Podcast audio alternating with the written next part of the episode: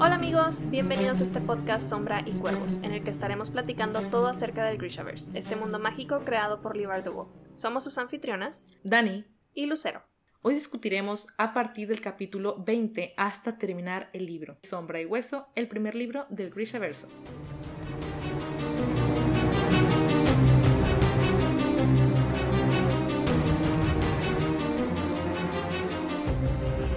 Nuevamente bienvenidos y gracias por acompañarnos en esta nueva emisión que ya es nuestra última sesión discutiendo Sombra y Hueso. Recuerden que hablaremos del libro considerando que ya concluyeron su lectura. Procedan con cuidado si no lo han terminado. Y comenzamos con el capítulo 20 en donde Alina y Mal son llevados a un campamento de cerca de la sombra y Mal sigue siendo un prisionero del oscuro. Se quedó bastante interesante desde el- la última vez que los vimos. Sí, como que ya, ya se siente, ¿no? Que estamos cerquita de terminar, cerquita de este clímax de la historia. Y creo que seguimos viendo, o, algo, algo muy recurrente durante estos últimos capítulos va a ser el tema de la misericordia, porque por ahí, iniciando este capítulo, vemos a Alina como, pues sigue ensimismada, ¿no? Pensando en el siervo, en cómo, pues, esa decisión de perdonarle la vida de tener esa misericordia por, por esa criatura, pues les está costando tanto a ella, a Mal, y sobre todo lo que le va a costar a Ravka. Sí, y me llama la atención cómo lo menciona, que es el precio de su debilidad. Está viendo esa misericordia que tuvo como una debilidad, porque creo que también es lo que, lo que ha aprendido y es la forma en que lo puede ver, eh, pensando en que no, no tuvo el valor, ¿no? De a lo mejor quitarse su propia vida o, o de matar al siervo en su momento o haber hecho algo, más. hacer sí, algo. hacer algo más, ¿no? Lo ve como una debilidad. Y pues en esa yo creo que desesperación está ahí como que tratando de encontrar aliados porque pues ya le quitaron al único que tiene, a Mal, se lo llevaron, lo tienen ahí medio amenazado para poderla tener a ella como que en jaque y, y pues ahí tratando medio de razonar con, con Ivan, ¿no? Que hay una roca el Ivan y, y ella tratando de, de razonar, pero pues ya veremos realmente cómo pues hay, hay quienes, hay, hay Grisha, ¿no? Con los que de plano no se va a poder, no se va a poder razonar y por más atrocidades que cometa el Darkling incluso frente de sus ojos, pues ellos van a seguir con esta... Yo no creo que tengan una venda en los ojos, sino que realmente hay algo que los hace seguir a- al oscuro. Yo creo que están con- convencidos de su misión, están convencidos de la visión que Sí. él tiene para Rakba, Rakba, Ravka, Ravka.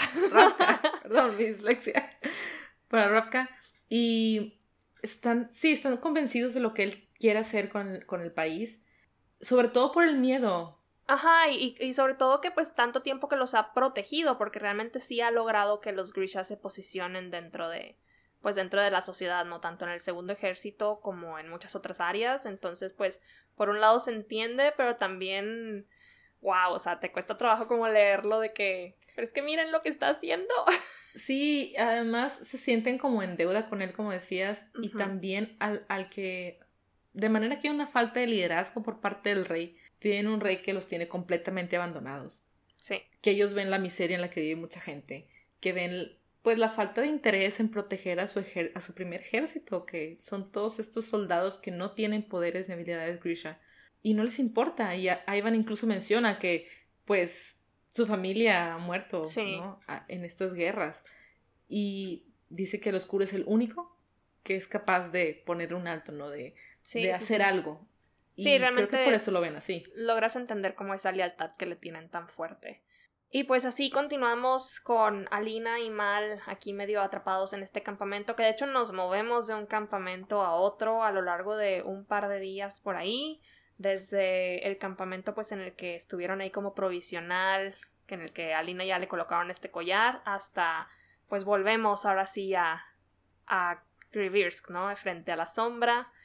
Y pues Alina ya ahí medio pues derrotada, ¿no? Casi creo esperando que ya la lleven a, a entrar a la sombra y por ahí pues tenemos algunas interacciones tanto con el oscuro nuevamente. Volvemos a ver a Genia. ¿Qué te pareció esta nueva esta nueva interacción, este reencuentro con su amiga? Me dolió.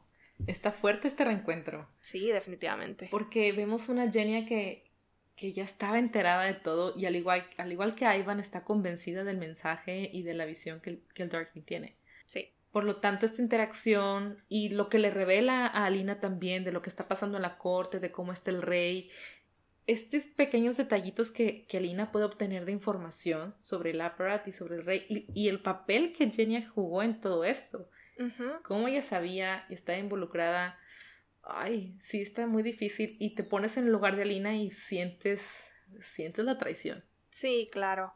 Pero bueno, ya lo comentábamos en cuando, cuando hablábamos de esta parte en la eh, de los episodios de la serie y sí, o sea, se siente un poco más ligero eh, esa como reacción de parte de Alina a, esta, esta, pues sí, como decías, a toda esta participación de Genia en el plan del Darkling a como lo trabajaron en la serie, pero como quiera me gusta mucho, o sea, me gusta que no se haya quedado tan, tan aparente esa ruptura entre ellas dos, pero que sí nos dejaran muy en claro la posición de, de Genia y, y el hecho de que, pues, como dices, ¿no? Que ella pues es, su lealtad está con él y, y entender las razones, ¿no? Detrás de...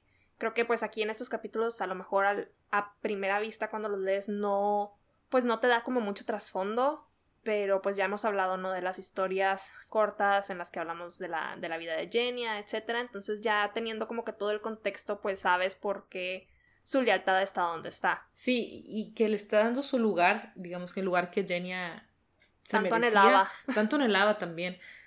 Entonces sí, entonces sí entiendes eh, por qué su, su lealtad está con él y de todos modos te pones del otro lado y piensas, bueno, pues puedes ser leal a esta persona, pero ¿dónde está tu compromiso con tu país o tu propia, tu propia moral, ¿no? Tus principios de defender a, a, la gente inocente que se está siendo pues víctimas de las decisiones de esta persona.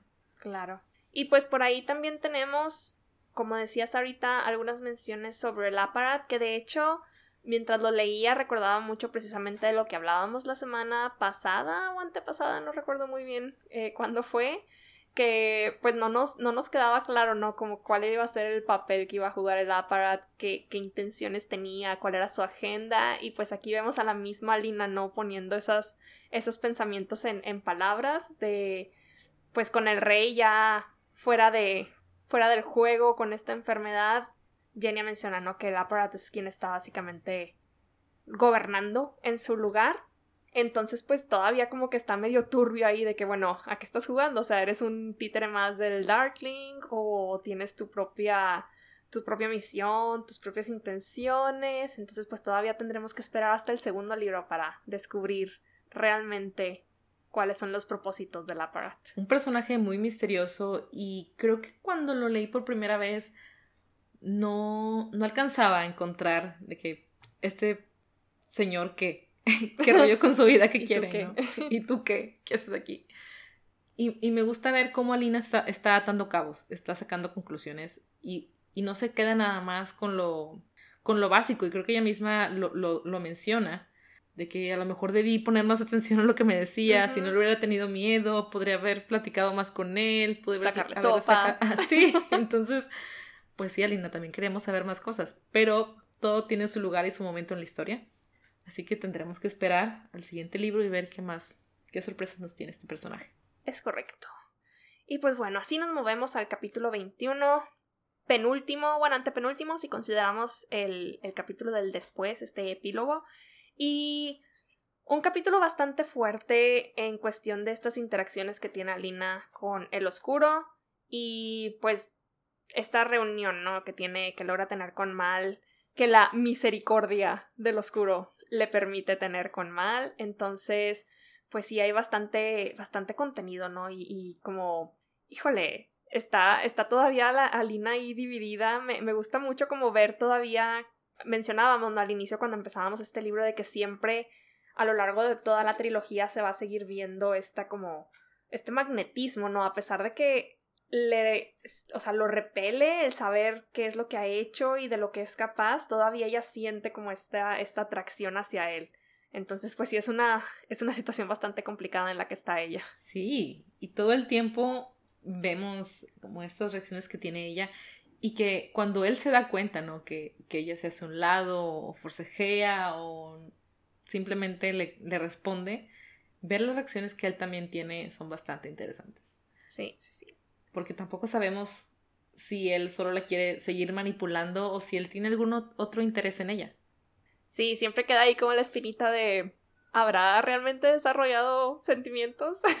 ¿O será todo parte de este plan malévolo para seguir manipulándola? ¿Ustedes qué opinan? ¿Si se enamoró de Alina o solo la quiere manipular? Y en este capítulo tenemos una de las frases más icónicas del oscuro. De esas frases que habíamos estado esperando así el ver por siempre. Frases que Ben Barnes incluso nos, este, pues hacía como un chorro de, de, de bromas, ¿no? Y por ahí en todas sus, sus, redes sociales y pues por fin, por fin la tenemos aquí hasta ya estos últimos capítulos que es la de conviérteme en tu villano. Que qué, qué bruto, o sea, me encanta todo el contexto y vaya, como que toda la imagen que, que tienes en tu cabeza mientras lees esta, esta escena. Yo lo leí con la voz de Ben Barnes. Ah, definitivamente. En mi cabeza, ya no lo puedo cambiar. Entonces, y como comentábamos, creo que fue cuando hablábamos de esta escena en la, en la serie, que a diferencia de la serie, cuando están de pie en la tienda, aquí él está sentado casi casi en un trono, con una copa de, de vas en su mano. Le da todavía ese aire de, de poder, ¿no? claro. Como un reino, está en su trono.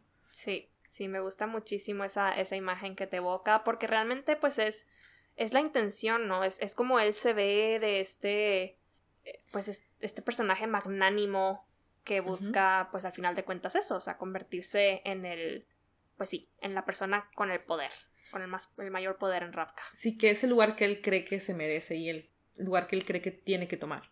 Y creo que lo habíamos mencionado también cuando hablábamos igual de la serie, es la elección de palabras que Lee Bardugo tiene en esta escena, que le dice conviérteme en tu villano y no soy el villano, sino que está poniendo esta culpa o esta carga de tú me haces el villano, se la pone sobre Alina. Sí, él no se identifica como tal. Él todavía es el bueno en la historia. claro. Y pues aún así no, Alina como quiera le sigue, o sea, sigue como enfrentándose a él, incluso llega, o sea, continúa amenazando de que con quitarse la vida, encontrar la manera, ¿no? De quitarse la vida con tal de que no la utilice. Ella está consciente de que pues su vida va a ser bastante larga como parte de, pues de estas características, eh, características que tienen los, los Grisha, de que sus vidas son mucho más largas, entonces, pues sí, ahí está diciéndole que ya va a pasar cada minuto de su vida buscando la forma de, de acabarlo y de acabar con su propia vida para que ya no la pueda utilizar. Sí, es que no muestra misericordia para mal y nuevamente volvemos con este tema de la misericordia que pues va a ser todavía algo que vamos a seguir viendo en este capítulo, me parece que todavía en el último, en el que sigue. Que él por ahí, el Darkling, según él, mostrando misericordia al permitirle ver a Mala en su celda. Y muestra que cada quien tiene su definición de misericordia. Él tiene una idea de lo que según él puede ser la misericordia y vemos que pues realmente no es suficiente porque la intención detrás de cada acto es lo que cuenta. Bueno, ese es mi punto de vista, ¿no? De que detrás de cada acto que tú haces sobre cualquier cosa, pues es lo, que cuenta. Y él aquí sigue, sigue queriendo manipularla y pues hacer que vea mal, pues no le va a servir de nada porque y está está súper torcida. lo siguiente. Ajá, Y está súper torcida su, su, definición porque es como, sí, mi, misericordia es dejarte verlo ahorita, pero mañana se muere. Ajá, y, te voy, y no nada más se muere, voy a hacer que veas cuando lo matan. Ajá. ah, no, sí, muy bonita tu misericordia. Chido por ti, ¿no? Cool. Es correcto. Y pasando de este, pues este encuentro, esta discusión que tuvo con el oscuro, pues le permiten ir a ver a Mal al calabozo. ¿Qué te pareció esta, este encuentro? Que a mí la verdad se me hizo bastante enternecedor, considerando que no soy como muy shipper de Malina. Como quiera, sí sentí como, no sé, como se me hizo chiquito el corazón pensando en que, pues para ellos era como de las últimas veces, ¿no? Que se iban a ver. Igual, se me hizo muy tierno muy bonito. Igualmente no soy shipper de Malina, pero pude comprender Malina. Este libro ha sido para redescubrir a Mal y verlo con otros ojos. Y definitivamente ya entiendo más a los Malina shippers. No sé si estoy ahí todavía con ustedes, pero ya lo entiendo mejor. O sea, sí entiendo su, su cariño, entiendo su amor. Y se me hizo muy lindo. Todo lo que platicaron, incluso donde lo que le dice de que no me importa si bailaste con él desnuda en el tejado del pequeño palacio, que yo te amo, yo te quiero y incluso esa parte de ti que, que lo quería él. Eso se me hizo como, pues muy lindo porque tenía otra imagen de Mal y no recordaba para nada esta parte. Y fue de los detalles que me hicieron, ok, ok, Mal. Me caes mejor. Me vas, me vas agradando. Me vas agradando, ya ganaste un punto más conmigo. Fíjate que a mí lo que más me gustó de esta parte fue cuando Alina está haciendo memoria, como de ese punto exacto en el que supo que las cosas habían cambiado entre ellos, por lo menos desde, desde su punto de vista, ¿no? O sea, que, que, se dio cuenta de que ya no lo veía igual.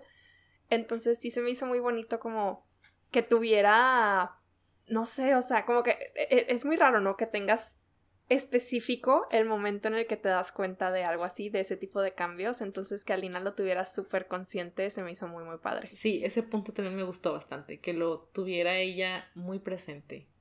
Sobre todo que nos damos cuenta aquí que está conectado precisamente con esa herida que tiene en la mano que tantas veces le dio como esa, esa paz o ese apoyo de cuando estaba alejada de él y todas las, las tribulaciones que pasó al inicio en el pequeño palacio, ¿no? O sea, ya como que te das cuenta de de todo el peso que tenía ese, pues lo que veíamos como un tic. Sí, estaba realmente cargando su corazón en esa cicatriz.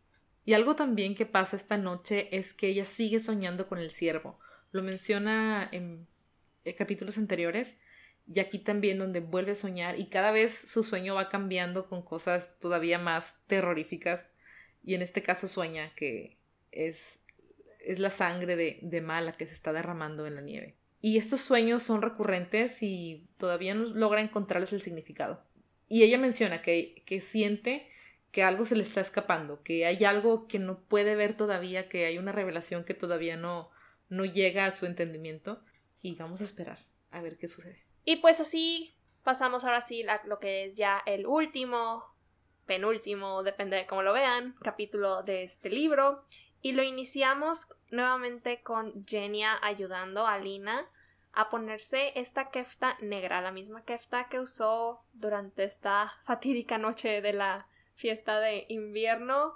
Pues me imagino que debe haber sido bastante traumático, ¿no? Para Lina el regresar, como todos sus flashbacks de ese momento en el que se reveló toda la verdad, ese, ese momento en el que descubrió que tenía que huir y pues nada, ahora iba a ser el mismo vestuario con el que iba a tener que enfrentarse nuevamente a la sombra y a este destino tan oscuro que el oscuro le tiene preparado.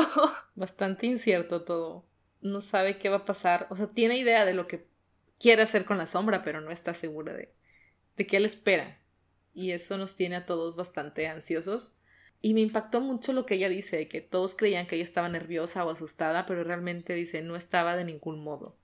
Y yo, wow, pues sí, ya... ajá, ya está como que adormecida, ya no importa nada, mal se va a morir, que me atropelle el tren. Me vale todo. Ajá. Sí, ah, porque pues hasta eso en el capítulo 20 o no, que 21 cuando recién llegan al campamento es cuando el oscuro le comenta, ¿no? De que todos creen que, han, que has estado en, en retiro, ah, haciendo oración y preparándote. Y dice, uy, sí, súper descansada que me veo. Entonces, Diré que pues, estás ayunando, le dice. Claro. todos están ahí a la expectativa de que, oh, ha estado preparándose, ¿no? Para este gran momento. Eh, pues todos creen, ¿no? Que, van a entrar a, a, por fin destruir la sombra, por fin deshacerse de esta monstruosidad que divide al país, pero pues no saben lo que les espera realmente. Y algo que me llama mucho la atención ya cuando se suben al esquife es cómo describe a los diferentes eh, embajadores, digámoslo de esa manera, de, de los diferentes países, ¿no? Tenemos por ahí a, embajadores fiordanos, a quienes describe con sus barbas rubias, sus ojos azules, y luego tienes a, los de Shuhan. Me llamó mucha atención que los comerciantes de Kerch no, no recordaba este, este tema sobre que los comerciantes, bueno, en, general, como que la vestimenta de Kerch tiende a ser muy vistosa y colorida en los libros porque tengo como esa impresión muy marcada en mi cabeza de, de los libros de Seis de Cuervos y como que todo lo veo muy en, tonos grises y así, ¿no? Como más oscuro, más serio. Pero no, en los libros realmente te dicen que las vestimentas tienden a ser como bastante llamativas y por aquí mencionan que traen cascabeles en sus mangas y fue como que, ¿what? O sea, se me hace como muy fuera de tono de que estás en medio de la sombra y tú traes un cascabel en la ropa. Pero si son cascabeles, ¿no será campanas de que acampanados? O sea, que sea una cuestión de traducción que se refiera a que es una manga amplia No sé, tú lo leíste en inglés, dime. A ver. en un segundo lo tendremos. No me extrañaría que realmente fueran cascabeles, honestamente. Considerando que a Jesper en Seis de Cuervos lo teníamos con colores súper vistosos. Y sí recuerdo muy bien que mencionan que los vestuarios eran bastante coloridos. Entonces sí recuerdo que en aquel entonces que leía el libro me sacaba bastante de donde que yo, bueno. Pero según yo recuerdo que, o sea, Jesper se vestía así y mucha gente como que en esa área, en, en esa área de Kirch sí se vestían, de Ketterdam, perdón, como que muy coloridos, por eso Cass era como todo seriedad. Ah, que quería emular a los, Ajá, los comerciantes. ricos. Ajá, los ricos. Mira, en inglés dice uh, que usaban short coats with curiously belt sleeves. Entonces creo que sí son como ah. mangas acampanadas, o sea, amplias, como con un olán o... ¿Sí? Ok, eso tiene más sentido. no, ustedes no me ven, pero estoy haciendo la seña de cómo sería una manga acampanada. una manga amplia. Sí. Sí, eso tiene mucho más sentido que traer un cascabel. Ya, estas traducciones de veras. es interesante porque mm, habría que ver la, la, mm, en las ediciones más recientes se hicieron una, una revisión de esto. Es correcto.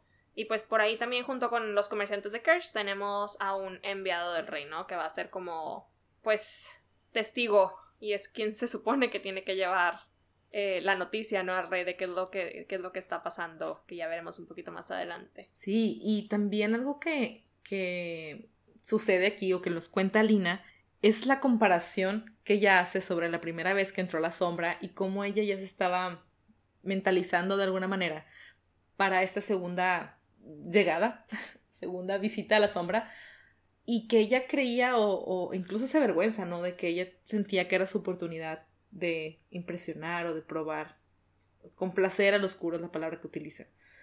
Y cómo cambió, ¿no? De que ella tenía esta idea de lo voy a complacer ahorita encontrarse en esta situación de ser un títere suyo.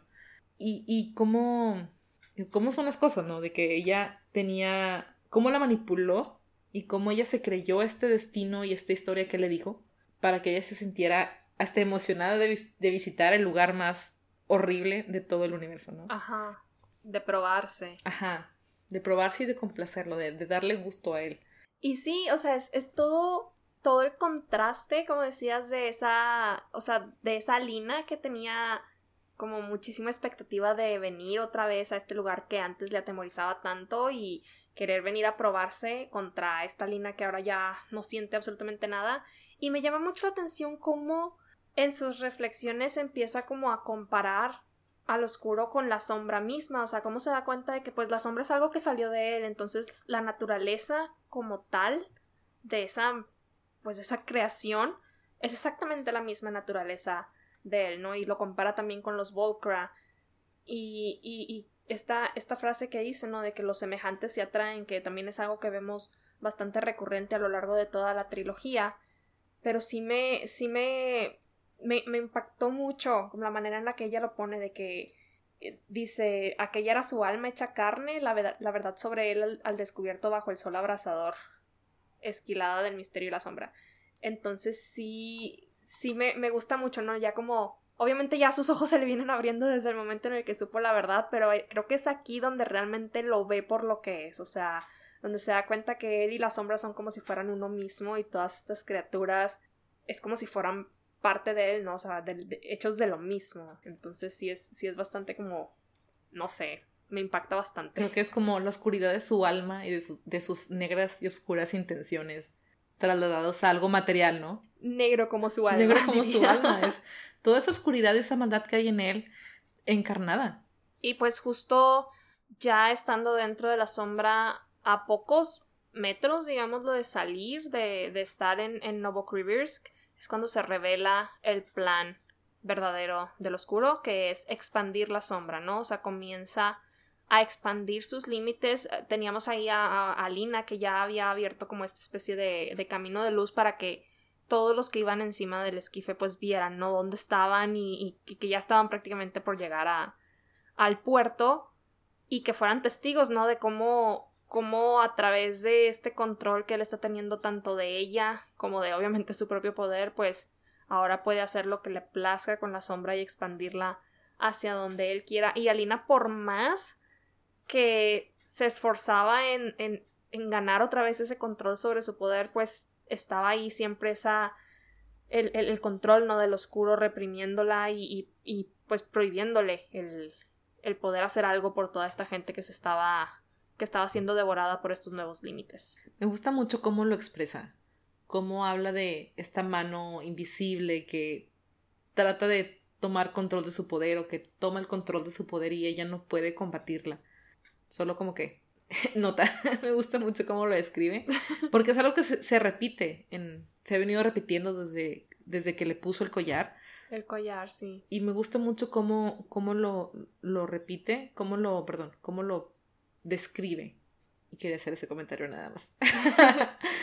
y justo hace esto para que los emisarios que estaban ahí, todos los diplomáticos, pudieran mandar este mensaje a sus países. Porque él ya no quiere que haya fronteras, básicamente dice hay la tierra dentro de la sombra y la tierra fuera de la sombra. Y habrá paz en sus términos, la paz que él quiere, donde Rabka va a tener este control y este poder sobre todos los demás. Y como todo mundo le tiene miedo a la sombra, pues van a, Van a tener que someterse. Sí, van a tener que someterse a, a la voluntad de, de Rabka, pero realmente la voluntad de él. Sí, bastante, bastante fuerte, me imagino el, el shock que han de haber tenido todos estos embajadores y, y demás, eh, pues personas que estaban ahí en el, en el esquife. Pero pues sí, como dices, es... A mí también me gusta mucho cómo describe a Lina como este... Eh, esta desesperación y esta ansiedad de no poder alcanzar su poder. Pero pues es justo aquí cuando viene otra revelación, ¿no? Cómo, cómo se viene a, a, descubrir el por qué todos estos sueños que ha tenido sobre el siervo y, y, y pues sí, el, por qué, porque lo ha estado reviviendo, lo que ella pensaba que era una pesadilla a causa de toda esta culpa que sentía por haberle, pues por no haberle quitado ya la vida y haber dejado que el oscuro fuera quien, quien lo matara, pues ella pensaba que, que de alguna forma el ciervo la estaba persiguiendo en sueños, ¿no? Como culpándola también, pero realmente no, o sea, viene a darle como esta respuesta, ¿no? De tu poder es tuyo y al haberle perdonado la vida al siervo, la vida, su vida le pertenecía no solo al oscuro que se le había quitado, sino también a ella. Entonces vuelve nuevamente el tema de la misericordia y ahora sí vemos cómo la misericordia que mostró Alina en su momento viene a tener estas consecuencias ahora sí que buenas, porque gracias a esto Alina logra pues agarrar nuevamente el control de su poder y pues ¿qué te pareció todo esto? Interesante también contemplando que este, este poder o esta revelación viene desde el momento en el que el oscuro tira a mal por la borda, echa mal por la borda y es donde a ella le viene esta, esta revelación dentro de su desesperación por hacer algo, ¿no? Por querer luchar y viene este recuerdo. Y, y ella ya puede describir que el siervo le mostraba su fuerza, que no fue su misericordia, no fue la debilidad, como ella lo decía al principio, me está mostrando mi debilidad, me recuerda mi debilidad, sino que es su fortaleza, si es más fuerte el que perdona que el que sigue con esta esto amarrado. Y me gusta mucho cómo, cómo vuelve a tomar posesión de su poder y cómo hace esta, este recuerdo de, de la primera vez que pudo ya como llamarlo de manera voluntaria en la cabaña de Bagra cuando estaba entrenando. Y, y, lo que ella menciona, ¿no? Dice, volví a estar en la cabaña de Bagra, llamando a la luz por primera vez, sintiéndola correr hacia mí, tomando posesión de lo que era mío por derecho. Para eso había nacido, no dejaría que nadie me volviera, nada, perdón, me volviera a separar de ella jamás. Entonces, me gusta mucho como ver este desarrollo de Alina, de una Alina que veíamos en un inicio de los libros renegando de yo no quiero este poder, a, a esta Alina que en, en medio de, de esta adversidad increíble a la que se está enfrentando en medio de la sombra, en medio de esta situación en la que está tratando de salvarle la vida mal, todavía tiene ese sentimiento de este poder es mío, o sea, lo estoy reclamando porque es mío y nadie me lo va a quitar. Entonces sí es, es como ya lo ya entiende por completo, ¿no? Que es su naturaleza, es parte de ella. Y pues no sé, me gustó muchísimo esta parte.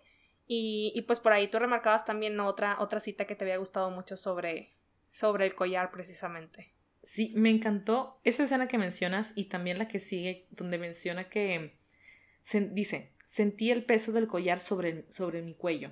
el ritmo constante del ancestral corazón del siervo latiendo a la par del mío. Mi poder se alzó dentro de mí, sólido y certero, una espada en mi mano.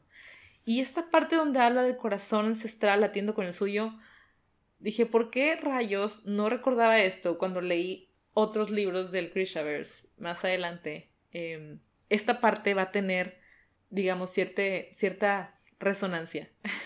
va a ser importante porque en, la ideología de, de, de, Nikolai se vuelve a tomar cierto, cierto tema sobre amplificadores y poder Grisha, etc. No les voy a dar spoilers. Pero si ya lo leyeron, saben a qué punto me refiero. Y cómo no había recordado esto cuando leí esos libros.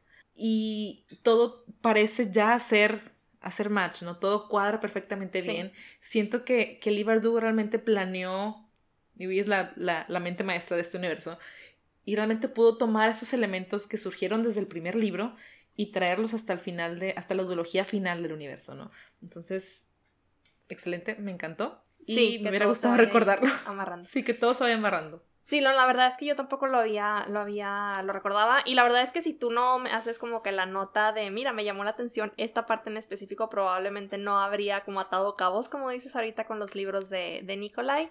Pero sí, como dices, es, es está súper padre el, el, reencontrarnos con estos como, ya decíamos, nuestras migajas que después encontramos el pan completo ya a, través de todo el libro. Entonces sí, padrísimo que pues sí, kudos a, a, a Y pues continuando ahora con, con la línea de, de, este capítulo, viene lo que es una, yo creo que de mis partes favoritas de todo el libro porque muestra una dualidad impresionante en el personaje de Alina, en el desarrollo de la historia y me gusta mucho ver cómo, a pesar de que Alina es pues nuestra heroína, que se muestre que no todo siempre va a ser blanco o negro, o sea, de que no por ser la heroína siempre va a ser de que la salvadora de todos y siempre, siempre tiene que estar todo como, eh, pues sin saliéndole bien o de que voy a salvar absolutamente a todos.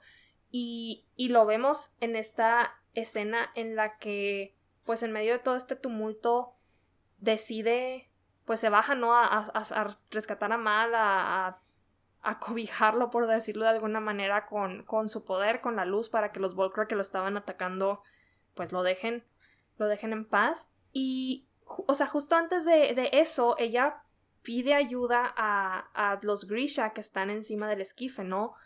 Y se da cuenta de que pues todos están paralizados, dilo por miedo o lo que sea, pero nadie se acerca a ayudarla y ella misma menciona, estaban todos demasiado asustados, tanto asustados del Darkling como asustados de un mundo sin su protección, que es algo que mencionábamos hace rato que todo lo que él hacía les parecía increíble y les parecía que era lo correcto, todos estaban como que en línea con lo que él quería hacer, entonces a pesar de que están presenciando todas estas atrocidades que está cometiendo, que ya presenciaron que expandió la sombra y mató a miles de personas o cientos, no sé, ahí en ese puerto inocentes por completo y, gente de su propio pueblo y todavía no son para decir, sabes qué, esto no está bien, o sea, mejor vamos a ayudarla a ella. Entonces se quedan paralizados y Elina toma la decisión de, sabes qué, si no me van a ayudar, aquí se quedan. Y se va. Y de los deja por completo a oscuras y solos ahí en el esquife. Entonces se me hace increíble que un libro nos muestre un como este, este personaje que puede ser pues digamos, no, no cruel, pero no sé, no puedo encontrar la palabra adecuada para describirlo, pero creo que tú me entiendes.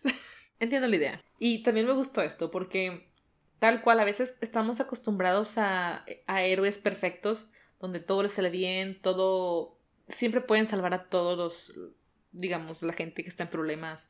Resuelven en los, las situaciones más inesperadas y, e increíbles pero no, a veces el héroe también tiene que tomar estas decisiones muy difíciles de sacrificar a otros por salvar su vida, porque sabe que tiene un papel muy importante que jugar y todavía no ha llegado el momento. Entonces está también, aparte de, de salvar a Mal, también está salvándose a ella misma. Sabe que en este momento no va a poder luchar contra ellos y tiene que tomar un tiempo, alejarse, huir y volver a, a, a ver qué hacer para poder eventualmente cumplir su misión. Una estrategia. Armar una estrategia y cumplir su misión. Ahora que ya siente que este poder lo, lo ha reclamado y ya no se va a separar de él. y qué manera de reclamarlo. O sea, la vemos utilizar el corte. El corte. Un ataque que solamente era conocido por el oscuro. Y, y pues e, él mismo está como sorprendido, ¿no? O sea, él, él, le grita desde el esquife de que no nos vas a dejar aquí, o sea, no la cree capaz y nada, lo sorprende con el corte, destruyendo por completo el esquife, ahora sí que para destruir cualquier posibilidad que tuvieran de, de salir, incluso sin ella, Dice, no, se quedan aquí varados y con la pena, Mal y yo nos vamos. Me voy. Y lo que le dice, nuevamente el tema de la misericordia. Alina dice, sí, pensé mientras el poder se acumulaba en mi interior. Es la misericordia que tú me has enseñado. ¡Boom! ah, sí, porque el oscuro todavía tiene los pantalones para preguntarle, ¿no vas a tener misericordia con nosotros? ¿Cómo? ¿Cómo se te ocurre después de todo lo que has hecho? Ya sé, muy mal, oscuro, muy mal. y pues sí, ya con esto logran salir ella y Mal de la sombra y pues se nos viene todavía un mundo por delante. Prácticamente estamos ya al final de este libro que este, estos últimos, estas últimas líneas, sí como que, no, no líneas, pero estas últimas partes de, de, este capítulo, sí de repente como que nos sacan, como que ya, ya me decía hace rato, ¿no? De que ya estás como empezando a, a querer un poquito más a Mal y luego de repente sale con que quiere quitarle el collar porque, pues, por un lado lo entiendo, o sea, se, se, siente como que el collar es el causante de todos estos problemas que están teniendo y que mientras siga teniéndolo, pues, existe todavía la posibilidad de que haya otros incluso fuera del oscuro que quieran utilizarla, pero, pero pues sí, de repente se escucha como muy agresiva a lo mejor. Muy posesivo de ella, como queriendo tener el control Ajá, es como que mal, el punto que habías ganado conmigo lo perdiste. O perdiste la mitad del punto, por lo menos. sí. Pero también vemos, también vemos a una Lina que de inmediato reacciona. O sea, ella dice, no, no, no. O sea, ni, ni, ni siquiera ella entiende de dónde vino esa, esa reacción de tan, tan brusca, ¿no? De, de no, no me voy a separar del collar. Que uno como lector te quedas o sea, te queda, bueno, yo por lo menos me quedé como que, ok, está reaccionando por el hecho de que lo ve como la, la única alternativa que tiene para realmente volver y en algún punto destruir la sombra, o porque, o porque ya le está gustando el tipo de poder que está desarrollando con él. Yo creo, sí te entiendo muy bien, porque de entrada si piensas en eso, en, en, en que lo ve como la única posibilidad para, para salvarlos, y es lo que le dice a Mal, es su respuesta, es su justificación.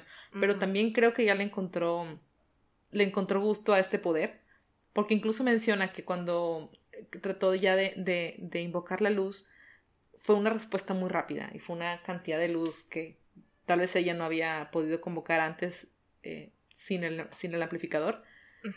Entonces yo creo que de las dos cosas, es un poco de ambas, donde sí, obviamente lo ve como una opción o como la única salida para destruir la sombra en algún momento, pero también eh, tiene ya el gusto por el poder, esa facilidad que le da para convocar la, la luz, perdón, y con, con, esa, con esa fuerza, yo creo que ahí están las dos cosas juntas. Sí, pues no, no olvidemos que realmente el poder puede llegar a corromper, entonces tendremos que esperar para ver cómo Alina sigue lidiando con este poder creciente que trae dentro de ella. Y pues vamos a ver cómo se sigue desarrollando en los siguientes libros que ya llegamos prácticamente al final de este libro. Lo único que nos queda es este último capítulo, este epílogo llamado Después, que pues no hay mucho que podamos hablar de él realmente. Es básicamente Mal y ella logrando escapar, pues no escapar, pues salir del país, ¿no? En, un barco, como era el plan original que Bagra tenía para ella. Y pues nos deja la expectativa, ¿no? De cuál es el, el futuro que, que los depara fuera de Ravka para ver qué, qué va a seguir en el siguiente libro. Y sí, tenemos que esperar hasta el siguiente libro para descubrirlo. Vamos a tomarnos una semana sin episodio. Nosotros regresamos el lunes 30 de agosto con un nuevo episodio, comenzando con los primeros capítulos de Asedio y Tormenta. Estén atentos a nuestras redes donde estaremos publicando las fechas y los capítulos, así como lo hicimos con este libro. Y pues ya, si no nos siguen todavía en redes, síganos por favor. Estamos ahí listas para eh, responder sus mensajes, ver sus comentarios. Nos encanta ver que, que nos escriban por ahí. Entonces, sin más por el momento. Nos vemos dentro de dos semanas, sin llantos. Sin funerales.